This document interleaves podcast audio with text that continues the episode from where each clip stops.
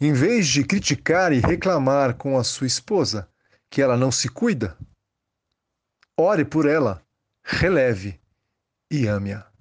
Em vez de criticá-la e reclamar o tempo todo, que, por exemplo, ela só se preocupa em ficar arrumando a casa, ore por ela, releve e ame-a. Em vez de ficar reclamando com ela que ela só pensa nos filhos, ore, releve e ame-a. Em vez de ficar reclamando o tempo todo, há meses, anos, que, por exemplo, ela não quer ir à igreja com você, ore, releve e ama, ame-a. Em vez de ficar criticando a mãe dela, ore, releve e ame-a. Quanto aos maridos, em vez de criticar e reclamar com o seu marido, que ele sempre deixa a pia do banheiro encharcada de água, ore por ele, releve e ame-o. Em vez de ficar reclamando com ele que a gaveta de meias está sempre uma bagunça, ore, releve e ame-o. Em vez de criticar e reclamar com o seu marido que ele nunca pede desculpas quando erra para você, ore, releve e ame-o. Em vez de criticá-lo e reclamar com ele que ele não ajuda com as tarefas da casa, ore, releve e ame-o. Em vez de criticar e murmurar com o seu marido que ele só pensa em jogar bola e ficar com os amigos, ore por ele releve e ame-o.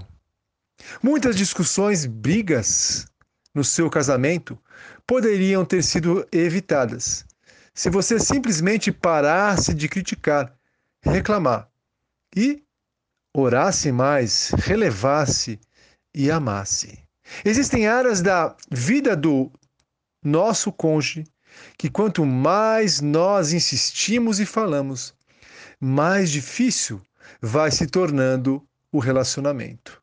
Por isso, ore, releve e ame. Preste atenção nesse texto impressionante de 1 Pedro capítulo 3, verso 8 a 12. Eu vou lê-lo e eu gostaria muito que você decorasse esse texto, que quando tivesse irritada ou irritado, você trouxesse à mente esse texto. 1 Pedro 3, 8. Quanto ao mais, tenham todos o mesmo modo de pensar. Sejam compassivos, amem-se fraternalmente, sejam misericordiosos e humildes. Não retribuam mal com mal, nem insulto com insulto. Ao contrário, bendigam, pois para isso vocês foram chamados, para receberem bênção por herança. Pois quem, presta atenção agora, Pois quem quiser amar a vida e ver dias felizes, guarde a sua língua do mal e os seus lábios da falsidade. Afaste-se do mal e faça o bem. Busque a paz com perseverança, porque os olhos do Senhor estão sobre os justos e os seus ouvidos estão atentos à sua oração.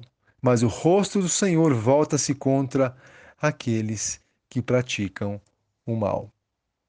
Quem quiser amar a vida e ver dias felizes, guarde a sua língua do mal. Afaste-se do mal e faça o bem. Busque a paz com perseverança. 1 Pedro capítulo 3, versos de 8 a 12. Por favor, grave esse texto na sua mente. Grave-o em seu coração. Vai ser importante nos momentos em que você ficar nervoso ou ficar nervosa. Não será por meio de suas insistências nem murmurações que o seu cônjuge vai te ouvir e vai mudar.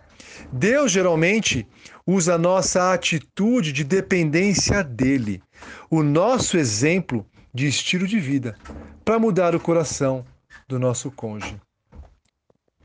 Que Deus abençoe a sua semana, o seu resto de semana e que você se lembre de que não será por meio das suas insistências, pedidos e murmurações que o seu cônjuge vai mudar, mas sim por meio do poder e da graça de Deus e de sua dependência dele. Um grande abraço, até quarta-feira que vem. Tchau, tchau.